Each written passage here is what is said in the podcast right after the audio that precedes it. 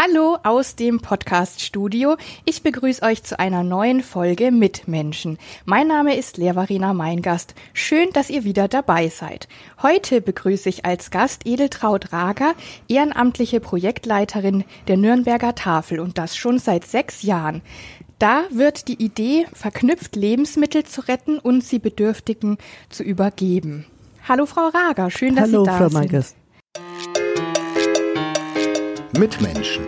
Ein Podcast von nordbayern.de. Mit Menschen, die verändern, bewegen, unterhalten. Was ist denn etwas ganz Besonderes bei der Tafel? Was vielleicht, was ist das ganz heiß begehrt ist? Weil ich stelle mir so vor, wenn wir einkaufen gehen, dann ist auch manchmal, dass man so denkt, oh, heute was Besonderes, ähm, was man kochen will, vorbereiten will oder so. Was ist denn bei der Tafel vielleicht was, was so ganz heiß begehrt ist? Ja, das ist ganz unterschiedlich. Man muss ja sehen, wir haben fast 10.000 Kunden und die sind natürlich auch sehr unterschiedlich, wie halt Menschen unterschiedlich sind. Also was immer heiß begehrt ist, sind natürlich süße Sachen, Schokolade, mhm. solche Dinge, ähm, aber auch dann äh, bei den Milchprodukten die höherwertigen, also hochwertige Käsesorten oder ja, Milch ist heiß begehrt, Eier sind heiß begehrt, frische Eier, solche Dinge. Also ist ganz unterschiedlich, ist auch nach Ausgaben unterschiedlich. Mhm. Ja, halt so die Sachen, die man sich doch gerne mal gönnt. Genau. Ne? Welche Kunden haben Sie denn alles? Ja, unser Kundenstamm ist eigentlich bunt gemischt. Also wir haben von der alleinerziehenden jungen Mama über Familien, wo es halt mit dem Geld nicht reicht. Jetzt natürlich sehr viel geflüchtete Menschen aus der Ukraine, aber auch die Rentnerin, der Rentner, äh, der im Stadtteil lebt, äh, der es sich sehr schwer macht, der immer versucht, möglichst lang zurechtzukommen und dann doch den Weg zur Tafel geht. Und ist es so, dass Sie dann jetzt aktuell einen Ansturm sozusagen spüren, also eine Zunahme allein durch die aktuelle Preisentwicklung, die ja alle merken? Ja, der Ansturm ist ja schon seit letztes Jahr, äh, seit die geflüchteten Menschen aus der Ukraine kamen, da hat sich unser Kundenzahl fast verdoppelt. Mhm. Äh, jetzt ist es so, dass immer mehr schon lang hier in Nürnberg lebende Menschen kommen, natürlich durch die Teuerung, äh, durch die Angst vor den Energiekosten oder andere Dinge. Es fällt ein äh, Einkommen weg. Also wir merken, es sind äh, neu geflüchtete Menschen, jetzt nicht aus der Ukraine, sondern eher aus den arabischen Ländern oder aus Afrika, mhm. äh, aber halt auch sehr viele Menschen, die hier schon länger leben und wo man jetzt feststellt, es geht einfach nicht mehr. Ist es denn so, dass es den Menschen schwer fällt, zur Tafel zu gehen. Also dass es doch immer noch so ein bisschen Überwindung ist. Man will es eigentlich selber schaffen und merkt dann irgendwann, jetzt geht es einfach nicht mehr. Ist da so eine Hemmung da? Also einigen fällt es sehr schwer. Das merkt man auch schon vorher in den Telefonaten, wenn sich jemand erkundigt, was denn so die Voraussetzungen sind, um einen Zugang zur Tafel zu bekommen. Das sind aber in der ersten, Linie äh, ältere Menschen. Mhm die äh, ja eigentlich stolz darauf sind, dass sie trotz niedrigem Einkommen oder widriger Umstände durch ihr ganzes Leben gekommen sind ohne fremde Hilfe und jetzt den Gang zur Tafel wie eine Kapitulation sehen und für dieses besonders schlimm und auf die muss man auch besonders zugehen. Äh, dass es doch nichts Ehrenrühriges mhm. ist, wenn man sich jetzt hier Lebensmittel holt. Ich meine, es gibt Menschen, die ohne Bedürftigkeit äh, solche Lebensmittel nehmen. Und also das sind immer die, wo es auch am schwersten ist mit der Aufnahme, denn sie müssen sich ja finanziell schon ein Stück weit ausziehen und darlegen, dass sie bedürftig sind. Ja. Aber anders geht's nicht, ne? Nee, es geht leider nicht so und wir müssen halt Gott, leider Gottes die Bedürftigkeit prüfen. Das heißt, wir müssen halt Einkommensnachweise verlangen und das ist für manche schon eine schwierige Geschichte. Und gibt's dann auch Beispiele, wo Menschen vielleicht lange Kunde der Tafel waren und dann aber nicht mehr kommen, weil sie es geschafft haben, wieder auf soliden äh, finanziellen Diese Beispiele haben wir immer wieder und das ist eigentlich schön. Also wir haben mhm. auch Kunden, die sich dann richtig abmelden und sagen, ich brauche es jetzt nicht mehr, ich schaff's wieder alleine. Äh, und manche ist es auch schön. Ich meine, unsere Ehrenamtlichen, die sind ja dann doch bekannt. Wenn der Kunde jede Woche kommt, mhm. kennt er ja den, der seine Sachen ausgibt. Erzählen dann, dass sie jemanden in der Stadt getroffen haben, der dann freudestrahlend auf sie zukommt und sagt, ja, ich habe es geschafft, ich brauche es jetzt nicht mehr. Und Ja, oder vielleicht dann sogar bei uns bleiben und sagen, ich unterstütze euch als Ehrenamtlicher, denn ihr habt mir geholfen, wie es mir schlecht ging und ich will oh, jetzt anderen helfen. Das also ja es sind manchmal schon schöne Sachen. Sie haben es gerade schon gesagt, man muss die Bedürftigkeit nachweisen. Gibt es dann auch Menschen, die das manchmal nicht verstehen wollen oder halt so sagen, das will ich jetzt eigentlich nicht? Ja, ich meine, es ist ja, wenn man von sich aus geht, es ist natürlich schon schwer, jetzt am anderen, äh, den man nicht, noch nie gesehen hat vorher, jetzt hier Einkommensnachweise vorzulegen und manche tun sich damit einfach hart, äh, sei es, weil sie es nicht wollen oder weil sie es einfach nicht verstehen, warum muss ich dich jetzt, ich kann jetzt, äh, sieht man ja, dass ich bedürftig bin, also es sind manchmal schon schwierige Gespräche. Mhm. Und wie läuft es ab? Man weist es dann sozusagen einmal nach und dann hat man den Zugang? Naja, man, man muss es nachweisen durch einen Bescheid oder Einkommensnachweis, wenn jetzt jemand äh, Einkommen aus äh, Erwerbstätigkeit hat, der hat ja eine Lohnabrechnung. Da geht man mal davon aus, dass das eine längere Geschichte ist, aber jetzt äh, Menschen, die jetzt ihr Einkommen über Jobcenterbescheide oder über Bürgergeld beziehen, da hat ja der Bescheid immer eine Laufzeit und wenn ein neuer Bescheid da ist, muss er den wieder mhm. vorlegen. Mhm. Also das heißt, der Tafelzugang ist dann auch auf diese Laufzeit befristet. Ah, ja, okay. Aber es ist nicht so, dass man jetzt eben ne, Nein. sehr oft im Jahr einmal, so, einmal zeigen und dann macht man sich die Notiz und gut ist. Und wie funktioniert es dann sozusagen die, die Ausgabe? Gibt es so Zeiten, wo ganz viele kommen oder ist es so geregelt auf eine bestimmte Art? Es, man muss den Zugang regeln bei so vielen Kunden. Also wir haben ein System, das die Tafel eigentlich schon sehr lang hat. Äh, auf jedem Tafelausweis ist ja eine Nummer und dann gibt's äh, so Zeitpläne, in der diese Nummernblöcke stehen und dann weiß der Kunde, okay, meine Nummer, wenn ich jetzt die 50 habe, die ist jetzt diese Woche um 14 Uhr dran und dann weiß er auch oder sieht's am Plan, nächste Woche muss er dann um 13.45 kommen, ah, ja. so dass halt jeder Kunde mal der Erste ist und die ganze Auswahl mhm. hat, aber natürlich auch jeder mal der Letzte ist. Das ist jetzt auch was, was manche Kunden nicht verstehen. Also so dann die Diskussionen, ja, wie schaffe ich es, dass ich immer am Anfang dran bin? Bin. Ja, gut, ist und schwierig. Das ist halt ein bisschen unverständlich, genau. ja. äh, warum man dann halt auch mal der Letzte ist. Und dann kann es natürlich schon passieren, dass halt manche Dinge nicht mehr da sind. Mhm. Ja, damit es fair ist, ne? Fair ja, für alle. Es, ja. es ist Tafel. Also wir können nur das ausgeben, was wir haben. Wir dürfen ja nichts zukaufen. Und wenn halt irgendwas aus ist, weil es in weniger Anzahl da war, dann ist es aus. Das ist leider Können Gottes Sie so. auch nichts machen, ja, nee. genau. Und ähm, wie viel darf man dann mitnehmen pro Person oder wie ist das? Ja, es ist so, auf dem, äh, bei der Anmeldung wissen wir ja, für wie viele Menschen dann mhm. oder wie viele Menschen in der Familie, in der Bedarfsgemeinschaft leben. Ah, ja. äh, und dann steht auch auf dem Ausweis drauf, äh, der Kunde holt für so viel Erwachsene und so viele Kinder ab. Die Splittung ist deswegen, weil der erste Erwachsene ja zwei Euro Gebühr zahlen mhm. Und jeder weitere Erwachsene einen Euro, Kinder zahlen nichts. Also das heißt, Vater, Mutter, sechs Kinder, dann bekommt er äh, bei der Kasse ein Kärtchen, wo dann die acht draufsteht und dann weiß jeder von den Ausgebern, der Kunde holt für acht Personen ab. Und dann wird halt geguckt, was hat man hier an Lebensmitteln. Äh, jetzt zum Beispiel die erste Theke, das ist also Milchprodukte-Theke, wo es dann Joghurt, Quark, Milch, wenn es gibt, Butter, Eier gibt und äh, dann weiß man, okay, so viel habe ich. Ich kann vielleicht in, jetzt in der Hauptausgabe in der Sigmundstraße noch einmal im Keller nachholen und auffüllen. Mhm. In der Außenstelle weiß ich, ich habe so viel Thermoboxen und mehr gibt's halt nicht. Und danach richtet sich dann, wie viel der Kunde bekommt. Aber jetzt ein Joghurt pro Person bekommt oder aber auch mal zwei oder drei pro Person bekommt. Wie ist es mit den, mit den Lebensmitteln, die ja auch eine gewisse Haltbarkeit haben? Wenn jetzt das Mindesthaltbarkeitsdatum überschritten ist, oft sind die Sachen ja trotzdem noch gut, aber wie ist es mit der Haftung? Weil sie ja auch ne, schwierig da haften könnten, oder? Also wir können nicht dafür haften, weil wir jetzt auch nicht wissen, was der Kunde dann macht, wenn die Ware über die Theke ist. Der Kunde muss ja eine Anmeldung ausfüllen und hier unterschreibt er uns auch, dass die Haftung äh, von uns auf ihn übergeht. Also dass er trotzdem verpflichtet ist, wir haben immer wieder mal abgelaufene Sachen. Das ist einfach so bei der Tafel. Äh, abgelaufen ist ja nicht zwangsläufig mhm. giftig.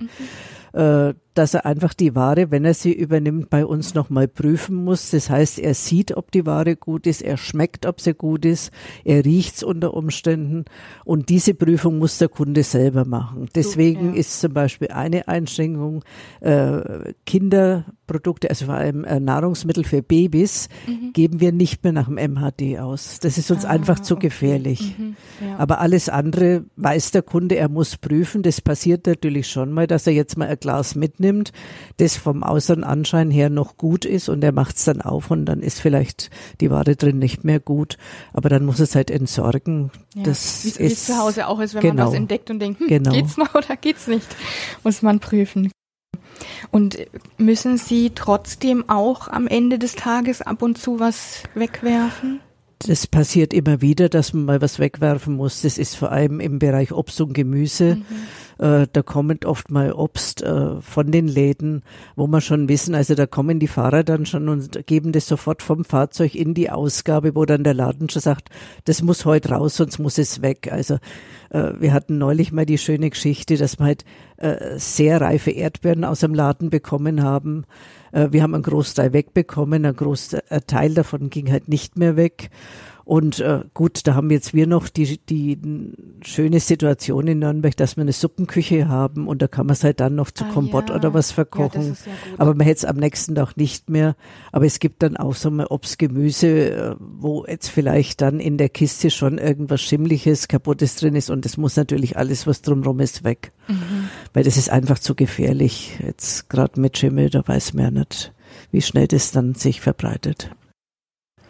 Ich habe gelesen, in Deutschland gibt es ungefähr 960 Tafeln. Tendenz steigend, ja. Und 60.000 Helferinnen, äh, also in ganz Deutschland, was schon ordentlich ist. Wie, wie läuft es bei Ihnen ab? Von Montag bis Freitag gibt es die Ausgaben? Wie, wie funktioniert es? Unsere Läden sind von Montag bis Freitag geöffnet. Also wir haben ja die Zentrale äh, in der Sigmundstraße, die ist an vier Tagen geöffnet. Vier Tage deswegen, weil ja immer wieder mal Feiertag kommt und dann braucht man halt einen Ausweichtag, mhm. weil das geht nicht. In den Außen, wir haben dann noch fünf Außenstellen und da ist es halt dann leichter, wenn Feiertag ist, verrutscht man das halt, aber bei uns geht's nicht anders. Also das heißt, wir haben in der Woche neun Ausgabetage. Und die Ausgaben werden ausschließlich von Ehrenamtlichen betrieben. Also das heißt, die Ausgabeleitung, die Ausgabemitarbeiter sind alles ehrenamtliche Mitarbeiter. Äh, in der Logistik haben wir ein paar wenige hauptamtliche Mitarbeiter dank äh, Förderung Jobcenter mhm. oder drei äh, hauptamtliche Mitarbeiter müssen wir dann aus eigenen Mitteln finanzieren, ist einfach notwendig, denn man hat ja gesehen bei der Übernahme der Tafel vom Verein dann in den äh, in die Trägerschaft des Roten Kreuzes. Der Knackpunkt war die Logistik. Wenn die Fahrzeuge nicht fahren können, hat die Ausgabe keine Ware mhm. und damit, das ist der Dreh- und Angelpunkt ja. eigentlich äh, für die Warenbeschaffung und deswegen hier ein paar wenige Hauptamtliche, aber alles andere stemmen wir ehrenamtlich. Wahnsinn. Und wann ähm, fahren morgens die Fahrer los? Also der Tafeltag beginnt so zwischen halb sieben und sieben morgens. Um sieben fahren dann die vier Kühlsprinter, die wir in der Regel auf der Piste haben, raus. Jeder, jedes Team hat äh, einen Plan, mhm. auf dem sind so zwischen 15 und 20 Abholstellen. Mhm. Und nach dem Plan arbeiten die sich dann äh, durch die Stadt. Also wir haben ein Team, das fährt dann raus in den, in den Norden. Also die fangen dann äh, bei der Metro Nord an und arbeiten sich dann hier äh, rein bis äh, zum äh, Ring, mhm. Kölner Straße das dann, kommen dann zurück. Äh, ein Team fährt dann in den Süden. Also die fangen in Katzwang draußen an, Langwasser die ganze Ecke. Äh, dann eins in der Südstadt und dann eins so Nordosten, dann also die ganze Ostenstraße raus. Das ist ja dann doch jetzt im Moment bei den Verkehrsverhältnissen auch mhm. sehr mühevoll. Und, äh, Im Regelfall ist dann ein Fahrzeug mit zwei Menschen besetzt. Hat sich auch ganz gut bewährt, denn unsere Fahrer und Beifahrer, die sortieren dann schon äh, in der Abholstelle die Waren et grob durch. Mhm. Also das heißt, man guckt dann, was ist in den Kisten, ist es was, was wir gar nicht mehr mitnehmen, weil es halt vielleicht dann bis zum nächsten mhm. Tag kaputt wäre. Äh, und dann halt das Handling ist auch wichtig. Und man muss jetzt sagen, also so über den Tag verteilt äh, sammeln unsere Fahrer so zwischen drei und dreieinhalb Tonnen Lebensmittel. Wahnsinn. Wie viele Kisten passen so in das Auto? Ja, die Kisten, Kisten würden genügend passen. Es, der Knackpunkt ist das Gewicht. Gewicht ja. Also der darf 900 Kilo zuladen. Mhm. Und wenn Sie rechnen, dass halt eine Kiste so im Schnitt äh, 20 Kilo hat, dann sind es 45 Kisten. Schaut nicht nach viel aus, aber wie gesagt, mehr geht halt nicht. Mhm. Aber man muss halt rechnen, unsere äh, Fahrer, ich meine, wir sind ehrenamtlich, wer hat tagsüber Zeit, äh, es sind halt überwiegend auch Ruheständler, Mhm. äh, müssen ja die Kisten erst einmal vom Laden ins Auto, vom Auto wieder raus dann. Also äh, es ersetzt Fitnessstudio. Also Oh ja, absolut. Und wann sind Sie ungefähr dann zurück?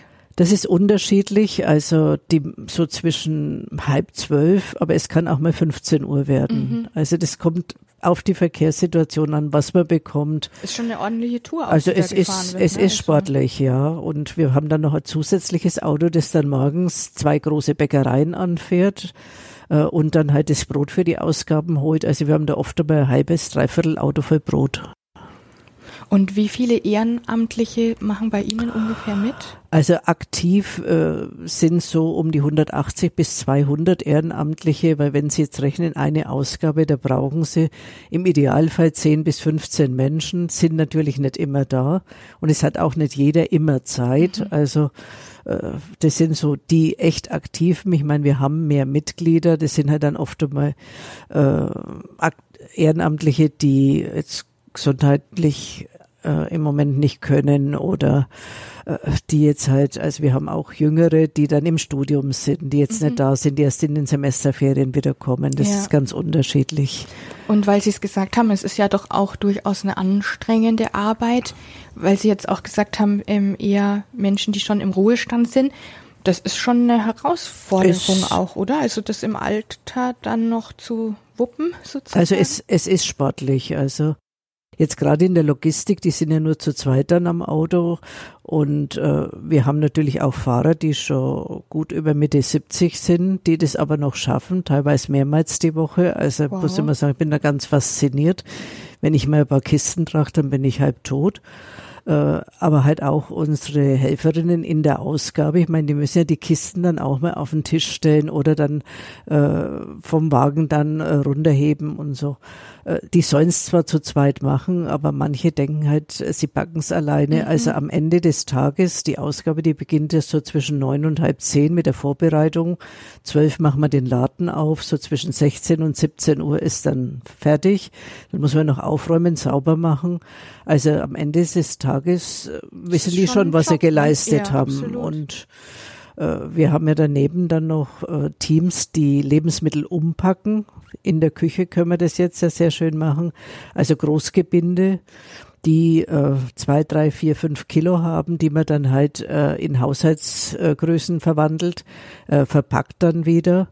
Also da sind schon Mitarbeiterinnen dabei. Also ich habe eine Kollegin, die ist jetzt wurde diese Woche 89. 89, Ja. wow. Glaubt man ihr aber nicht. Die kommt zwei Tage die Woche von früh acht bis Nachmittag vier und packt um. Also Das ist ja eine Leistung. das ist schon sportlich. Also was unsere Ehrenamtlichen leisten, Hut ab, Ja. absolut. wirklich, also und es geht nur dank solcher Mhm, Ehrenamtliche. Ja. Also wie gesagt, die kommen zum Teil auch äh, halb tot rein, äh, weil sie eben die anderen nicht im Stich lassen wollen. Und also es ist schon richtig, Jede helfende Hand. richtig hilft, toll. ja. Und würden Sie sich aber auch wünschen, dass noch mehr Ehrenamtliche, es wäre dann eine Entlastung für alle. Ja, ne? Natürlich. Und ich meine, es ist halt auch eine Sicherung dann für die Zukunft. Was uns jetzt im Moment sehr viel hilft, das sind äh, Firmen, die so soziale Tage machen und die dann immer wieder mal äh, Teams zu uns schicken. Also da haben wir Banken, da hat man jetzt letzte Woche äh, so Ausbildungs aus, äh, Gruppe Mhm. von einer großen Firma hier in Nürnberg, die dann eben eine Woche ihre Auszubildenden, das waren dann also neun junge Menschen geschickt haben und das ist natürlich ist schon auch toll. Mhm. Also da muss man sich über schwere Kiste keine Gedanken machen. Aber eben auch diese sozialen Tage, das sind also zum Teil Menschen aus ganz anderen Berufen. Also wir haben jetzt einige äh, monatelang immer wieder mal Mitarbeiter von der Wirtschaftsberatung gehabt, mhm. die im täglichen Leben ganz was anderes mhm. tun und äh, ja, für die ist es natürlich schon eine tolle Erfahrung oder auch Banker, die dann bei uns mitarbeiten und ist halt, ist für unsere Ehrenamtlichen toll, ist aber, denke ich, auch für die äh, Volunteers eine tolle Geschichte, dass sie einfach mal sehen, ja gut, es gibt hier was anderes und dann auch sehen, was man hier alles leistet, aber auch, wie dankbar zum Großteil die Kunden sind. Mhm. Ach, schön. Und kommt es auch vor, dass sich mal vielleicht so ein ganzer Freundeskreis an Studierenden oder so ähm, anschließt? Das ist jetzt weniger. Bei den Studierenden ist es so, dass äh, das überwiegend dann Einzelpersonen sind, die jetzt sagen, gut, ich habe jetzt in den Semesterferien Zeit äh, oder ich hab, kann meinen Plan so legen, dass ich einen Tag in der mhm. Woche freischaufe. Äh, das sind also überwiegend in der Logistik dann äh, junge Leute, die da mitarbeiten. Aber es gibt auch mal, also oder auch von Schulen gibt es dann so Gruppen, die sagen, also wir hatten jetzt äh, letztes Jahr sehr häufig äh, dieses freiwillige soziale Schuljahr, wo dann junge Menschen kommen und in der erst, in erster Linie in der Sortierung im Lager äh, mitarbeiten. Die kommen natürlich schon in Gruppen. Es, mhm. es macht halt in der Gruppe auch mehr Spaß. Spaß. Ja. Aber die bringen natürlich auch schon was weg, weil man muss ja die ganzen Lebensmittel, die eingesammelt werden, auch nochmal durchschauen äh, und Sortenreihen dann möglichst in die Kisten packen, damit sich die Leute in der Ausgabe halt leicht tun. Die Tafel gibt's in Deutschland seit 1993. Mhm. Aber ich habe gelesen, der Ursprung äh, kommt aus den USA. Da genau. hießen sie aber anders. Foodbanks? Die Foodbanks, also das ist jetzt heute auch noch so, dass im äh, Ausland, also im nicht deutschsprachigen Ausland sind es Foodbanks. Aber das Konzept ist trotzdem das gleiche? Ist genau das gleiche. Also da war eben die Idee, dass man äh, Lebensmittel, die keiner mehr will, aber die noch gut sind, einsammelt und die Bedürftigen zugänglich macht. Und die Berliner Tafel, also in Person der Sabine Wert, hat eben die diese Idee äh, nach Deutschland gebracht und hat dann in Berlin die erste deutsche Tafel gegründet, die es heute noch gibt, auch unter der gleichen Leitung, eine tolle ah, Kollegin. Wow. Also wirklich. Das ist toll. Ich hatte gelesen in den hm. USA in den späten 60ern von einem John Van Hengel. Ähm, aber sehr schön, dass die Idee auch nach Deutschland mhm. gekommen ist. Ich habe auch gelesen, die Tafel in Deutschland rettet bundesweit 265.000 Tonnen Lebensmittel, was ja eine Wahnsinnszahl ist. Und gleichzeitig, wenn man sich dann die ganze Kette anguckt, man natürlich auch fragen muss, warum werden so viele Lebensmittel trotzdem weggeworfen? Ja, ich denke, das sind wir Verbraucher halt ein Stück weit auch schuld. Also wenn ich jetzt schaue, äh, nur was wir an Brot alles holen. Also ich meine, viele von uns erwarten, wenn sie fünf vor acht noch in den Laden gehen, dass das Brotregal noch komplett sortiert ist. Und da bleibt natürlich dann auch für übrig. Am mhm. nächsten Tag will es keiner mehr, also bekommen wir es. Äh, wir bekommen aber auch viele Großspenden, also das heißt vom Hersteller direkt Waren, die jetzt halt aus vielleicht einer Überproduktion stammen oder Waren, die einen kleinen Schönheitsfehler haben. Also wir hatten vor einigen Monaten mal, äh, da gibt's äh, ja irgendwo im Landkreis Forchheim einen Hersteller von so äh, hochwertigen Marmeladen, solche Dinge. Mhm. Und sagte, ja, ich hätte für euch, äh, ich weiß nicht wie viel, zig hundert Gläser äh, Marmelade. Ich, der Kunde nimmt's mir nicht ab, weil da irgendeine Körnung nicht gepasst hat von mhm. den Früchten. Ja, das sind bei uns hochbegehrt, die, wenn sie im Laden kaufen, zahlen mhm. für so ein Gläschen drei, vier Euro. Das ist, das ist Wahnsinn. Dankbar, ja. Ne, also das ist jetzt keine Überproduktion, aber ich meine, der Kunde hat sich's anders vorgestellt und äh, das ist ja langjähriger Spender, also bevor das dann halt irgendwo anders entsorgt. Und unsere Tafelkunden sind dann natürlich glücklich. Absolut, das ist wie die Debatte mit den krummen Bananen. Wie krumm darf Das ist Banane genau das sein, Gleiche. Um also, im Laden. Ja, absolut.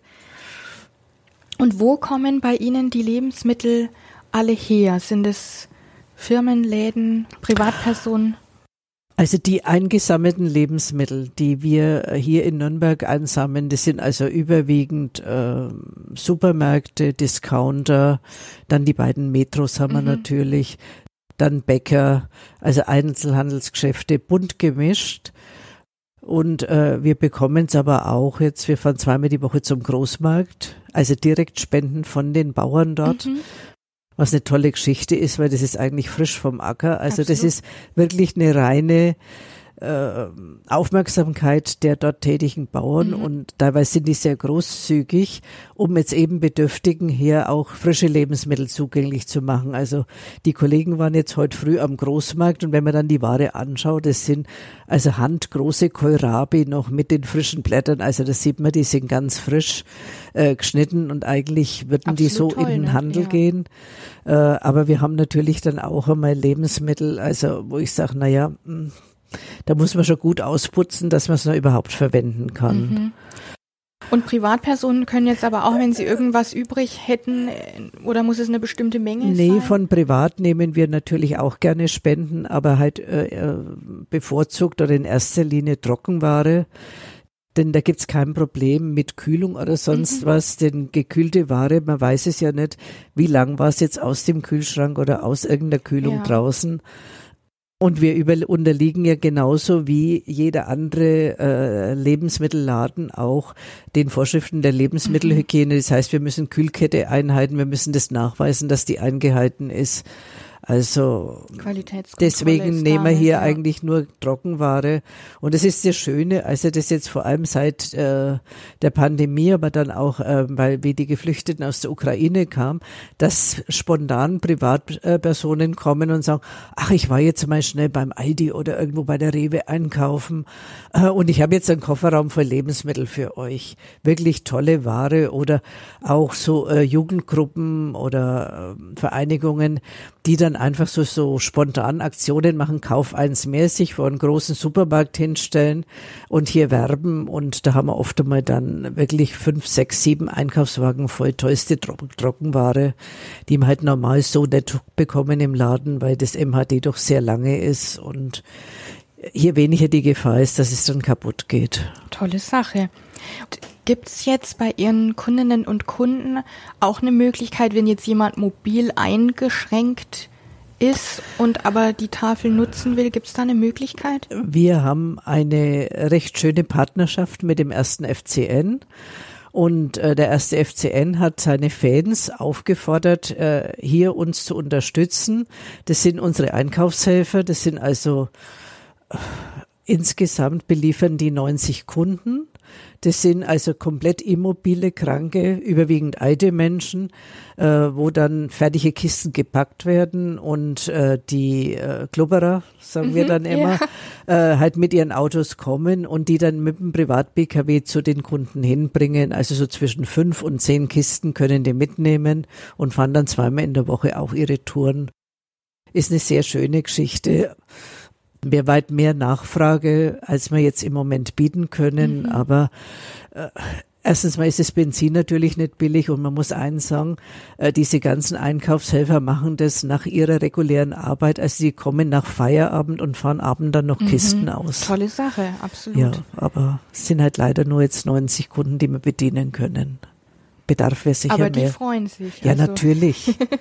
Das ist, die werden dann zum Teil auch, äh, ich meine, nachdem die Teams ja möglichst immer die gleiche Tour fahren, äh, schon erwartet und wir haben dann etliche, es sind ja überwiegend dann ältere Damen, die dann halt auf unsere Einkaufshelfer warten, die werden dann zum Teil auch bekocht, da gibt's dann was Oh. Süßes, Kaiserschmarrn und solche Dinge. Also es Ach, ist schön. recht schön eigentlich, was da alles so an ja, Freundschaften eigentlich schon entsteht. Ja, absolut.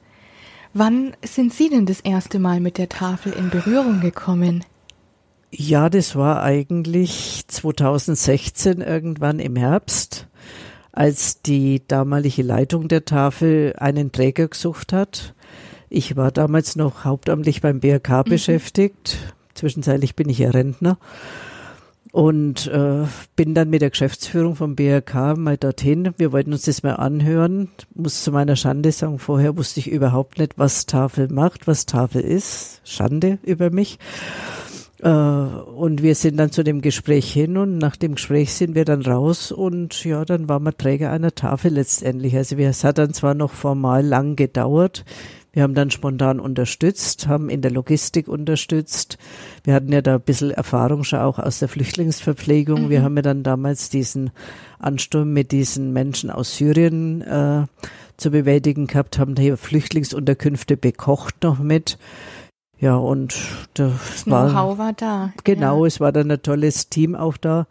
Und äh, da war auch das Schöne, das so wie bei, ja, wie bei den Flüchtlingen, dass dann eben Ehrenamtliche von BRK, die jetzt mit den Flüchtlingen ja dann nichts mehr zu tun hatten, weil das jetzt in geordneteren Bahnen war, gesagt haben, nö, dann machen wir bei der Tafel mit. Also, und das war auch das Schöne, dass so die, äh, Bestandsehrenamtlichen aus der Tafel und die neuen Ehrenamtlichen vom BRK sich eigentlich sehr schnell gut verstanden haben und wir auch von der Tafel vom EV so gut wie keinen Ehrenamtlichen verloren haben, mhm. äh, die dann unter dem Dach Rotes Kreuz weitergearbeitet haben. Alle schön, ist schön zusammengewachsen. Ja, doch, das war richtig schön. schön. Und hatten Sie sich denn dann tatsächlich vorgenommen, ein Ehrenamt im Ruhestand auszuüben oder war das wirklich spontan, dass sich das alles so ergeben hat? Nee, es war eigentlich schon klar, dass man irgendwas weitermacht. Ich komme ja aus dem Ehrenamt, also ich habe ja 73 im Ehrenamt angefangen, ehe ich dann hauptamtlich beim BRK tätig wurde. Und äh, meine hauptamtliche Tätigkeit beim BRK war jetzt auch nicht äh, 38,5 Wochen äh, Job, äh, Stundenjob, mhm. sondern äh, ich war dann für die Pflegeheime zuständig und das war eigentlich auch ein 24-Stunden-Job, zumindest von der Erreichbarkeit her. Und dann hat sich's einfach angeboten, dass man was weitermacht. Dass es die Tafel wird, ja, das haben dann eigentlich andere entschieden. Das hat sich so ergeben und ich muss sagen, das ist eine tolle Aufgabe und äh, es ist ein tolles Team auch und da macht es halt auch Spaß. Also da hat man jetzt mhm. auch nicht irgendwie das Gefühl, es ist eine Last oder was. Natürlich ist es im Ruhestand nicht lustig, wenn ich in der Früh um fünf dann mit dem Wecker kämpfe, aber mhm. äh, es oh, ist ja. halt so, wie es ist. Und äh, wenn ich aber dann sehe, äh, am Ende vom Tag, was dann rauskommt und wie zufrieden die Kunden rausgehen und eigentlich auch, äh, wie es den Ehrenamtlichen Spaß macht, dann muss ich sagen, es war die richtige Entscheidung. Mhm. Trotzdem, man muss auch sagen, es ist schon ordentlich Arbeit und Montag bis Freitag von früh um sechs, sechs Uhr dreißig ja, bis abends geht's Es ist schon sportlich, ja. Aber gut, man hat dann natürlich auch mal wieder Zeiten, wo man sagt, okay, dann setze ich mich jetzt einfach mal mit jemandem hin und mhm. dann äh, ratscht man halt oder äh, ja. Und was sind so die schönsten Momente für Sie, wo, wo Sie so richtig zufrieden sind oder stolz? Ja, die schönsten Momente, das gibt's natürlich verschiedene. Also äh, ich bin ja eher äh, derjenige, der dann bei der Tafel so für das Organisatorische, für das Finanzielle zuständig ist, aber halt auch für die Beschaffung der Waren mit, äh, wenn das sich so alles ausgeht. Also wenn jetzt nicht äh, irgendwo so Ungleichgewicht ist. Ne? Also wenn man sagt, okay, alles, was wir an Aufgaben haben, können wir auch gut finanzieren. Äh, und oder es ist eine Perspektive, wo man dann wieder äh, irgendwas herbekommen kann. Aber auch bei den Waren, man hat dann wirklich jetzt auch genügend Waren, um auszugeben, aber nicht so viel, dass man es wegwerfen mhm, muss. Also mhm. Äh, so diese ja, wenn man halt einfach das Gefühl hat, man hat jetzt punktgenau getroffen und die Aufgabe ist erfüllt. Ach, schön. Sie haben ähm, früher mal an der FAU studiert, Sozialwissenschaften. Genau, ja. Und waren dann beim BAK und sind ihm immer treu geblieben. Und Sie haben auch mal die Rettungsleitstelle ähm, geleitet in Nürnberg und waren dann ab Ende der 80er in der Altenhilfe. Genau. Wie verschieden waren all diese Aufgaben und was hat Ihnen am meisten Spaß gemacht? Ja, ich denke, das ist äh, so, äh, im Lauf eines Lebens haben sich die Aufgaben dann auch angepasst. Also das ist so die klassische Entwicklung eigentlich äh, zu meiner Zeit. Wenn man zum Roten Kreuz kam, hat man halt mit Sanitätsdienst und mit Rettungsdienst angefangen. Das war damals noch ein Novum, dass Frauen im Rettungsdienst mhm. waren. Da muss man das natürlich machen.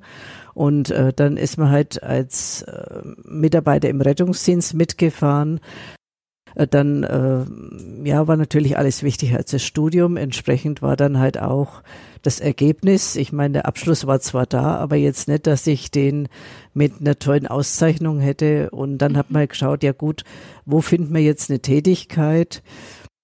Eine Hauptamtliche und ich meine, Sozialwissenschaften ist ja jetzt so, das ist ja kein gescheiter Soziologe, das ist auch kein gescheiter Kaufmann, das ist halt so ein Zwischending irgendwo. Allrounder. Genau, und man hat sich dann halt bei verschiedenen Stellen beworben und dann ergab sich eben diese Chance da in der Rettungsleitstelle Nürnberg als Leitung anzufangen, sehr zum Schrecken der Mitarbeiter. Ich meine, das waren überwiegend dann Herren und da mhm. kommt jetzt so ein Frischling mhm. und noch dazu eine Frau. Äh, Aber wir haben uns gut. dann, Sie haben die Zeiten, ne? wir Sie haben waren uns dann, der ersten genau, und danach kamen viele weitere. Genau, wir haben uns dann gut vertragen, muss ich sagen. Aber äh, ja, das war eine schöne Zeit, diese vier Jahre in der Leitstelle. Ich hatte eine tolle Mannschaft. Es war auch mit den Hilfsorganisationen hier in Nürnberg, ist es ja was Besonderes. Also man geht da eigentlich gut miteinander um. Es ist ja nicht so die Konkurrenz. Mhm. Aber es war eigentlich nicht das, was mir dann gefallen hat. Und dann ergab sich halt wieder eine Chance äh, durch den damaligen Geschäftsführer des BRK, den Herrn Direktor Sperber, der dann gesagt, ja, er muss jetzt da so ein Heim übernehmen und da sucht er noch jemanden. Ja, hm, hm, hm. Na gut, dann haben wir halt das Heim und ich meine, da war halt wirklich das Tolle, dass wir das Haus erst aufgesperrt haben. Also das heißt, alles, was zu entscheiden war, mhm. konnten wir mit alles mitgeprägt. Mitprägen. Ja. Äh, wir konnten das aufbauen. Dann gab es sich noch eine Chance, dass man in der gleichen Straße noch eine zweite Einrichtung aufmachen kann. Äh, dann durch äh, Kontakte dann zur WBG, wo dann ehemaliger Kollege, langjähriger Kollege dort tätig war hat man dann nochmal die Einrichtung in, in Langwasser angefangen und es war einfach eine runde, eine schöne Geschichte. Aber wie gesagt, alles hat halt seine Zeit und dann kam halt auch die Zeit, äh, es kam Corona, es kamen dann ja die die Probleme äh, mit fehlenden Fachkräften mhm. und so und ich meine dann hatte ich halt wieder Glück äh, einen Stellvertreter und potenziellen Nachfolger zu haben der aus der Pflege kommt mhm. der das dann problemlos übernommen hat und es gut macht auch heute und konnte mich dann auch früher als geplant rausnehmen und dann halt nur noch Tafel. Also ich bin dann eigentlich nur von einem Büro ins nächste umgezogen. Ah ja, direkt, direkt ging es weiter. Ja. Und Sie haben es schon gesagt, die Tafel ähm, finanziert sich aus Spenden. Wie ist da so die Spendenbereitschaft? Entwickelt sich das positiv oder sagen Sie, hm, das knirscht auch oder ist, die nächsten Jahre werden spannend? Die werden mit Sicherheit spannend, weil ja die Menschen dann weniger Geld zur Verfügung haben. Aber sagen wir mal, seit wir jetzt Tafel machen, seit 2017, äh, entwickelt sich mit den Spenden schon in eine gute Richtung. Äh, wir hatten jetzt letztes Jahr äh, eigentlich eine schöne Zeit, wo eben viele Menschen auf uns aufmerksam geworden sind und äh, hier spenden. Also wir haben langjährige Begleiter, wo wir regelmäßig Spenden bekommen. Wir hatten jetzt spontan dann äh, etliche Sachen die wir dann bekommen haben. Aber man muss halt schon dranbleiben und gucken. Und wir wachsen halt auch. Also mhm. es ist ja nicht nur, äh, dass Spenden vielleicht jetzt beständiger kommen. Wir wachsen auch. Es sind zusätzliche Aufgaben. Es ist die Suppenküche. Und neben den Spenden ist natürlich noch eine, eine weitere Geschichte, dass man halt einfach immer versucht, Projektfinanzierungen auch zu bekommen. Denn äh, ja, unsere Miete muss bezahlt werden, mhm. unsere Energiekosten müssen bezahlt werden, die Fahrzeuge fahren leider Gottes auch nicht mit Wasser, wobei das auch immer teurer wird. Äh, ja. Also es sind halt auch enorme Kosten hier und darum ist es nötig, dass man halt hier in der Richtung weiter aktiv ist und äh, deshalb auch die Botschaft ist, äh, gerne sind wir offen für Spenden, für Patenschaften, für alles Mögliche. Denn äh, nur wenn die finanzielle Basis da ist, können wir gute Arbeit leisten. Mhm. Von der Unterstützung her, die Stadt ist aber auch sozusagen mit. Wir bekommen von mhm. der Stadt Nürnberg äh, eine Unterstützung. Ja. Und würden Sie sich trotzdem wünschen, dass es noch andere Möglichkeiten gibt oder andere Rahmen? Ja, was äh, mir jetzt ein wichtiges Anliegen ist, äh, ich meine, da bin ich halt der Kaufmann, dass man eine verlässliche Finanzplanung machen kann. Das heißt, wir sind jetzt im Moment auch unterwegs, äh, Tafelpaten zu finden. Also wir freuen uns natürlich riesig über spontane Spenden, wo jetzt jemand mhm. sagt, ja, jetzt bekommt die Tafel mal einen Betrag X.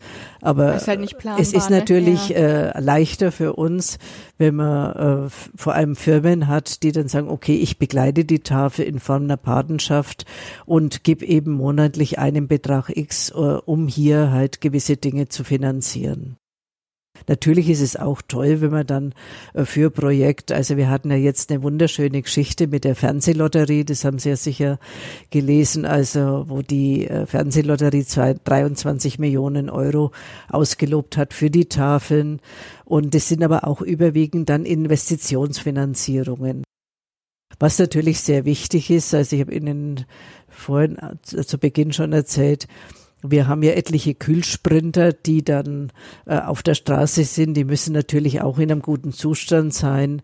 Und wir sind jetzt, haben wir es, äh, denke ich mal, in eineinhalb Jahren geschafft, dass wir diese ganzen Fahrzeuge, die wir vom EV 16 äh, und 17 übernommen haben, jetzt durch Neufahrzeuge ersetzen können, die halt äh, weniger Verbrauch haben, die aber halt einfach auch äh, den Erfordernissen besser entsprechen. Aber wenn Sie jetzt mal überlegen, so Kühlsprinter, ja, ist man mit gut 65.000 Euro dabei, noch mit Sonderkonditionen, mhm. allem drum und dran. Und das können wir halt einfach nicht so aus dem laufenden Ding, Betrieb finanzieren, sondern das geht nur durch solche Geschichten. Und wie jetzt mit der Fernsehlotterie, da ist dann eben auch die Finanzierung eines Fahrzeugs dabei. Oder wir haben jetzt auch von der Sparkasse äh, schöne Finanzierung bekommen für ein weiteres Fahrzeug. Und das ist einfach wichtig. Tolle Aktionen, ja. ja. Jetzt könnte man natürlich auch sagen, Sozialstaat Deutschland und sie füllen sozusagen eine Lücke und haben eine Aufgabe, die ja durchaus auch in der, in der Rolle des Staates liegen könnte. Würden Sie sich da mehr Unterstützung wünschen? Ich würde jetzt nicht sagen, dass es die Aufgabe des Staates ist. Also ich sehe die Tafel jetzt als äh, ein Projekt oder eine Initiative, die den Kunden, den Bedürftigen Freiräume schafft. Äh, denn das Einkommen bekommen sie ja über dieses Bürgergeld oder Hartz-IV-Leistungen. Ob es auskömmlich ist oder mhm. nicht, mag dahingestellt mhm. sein.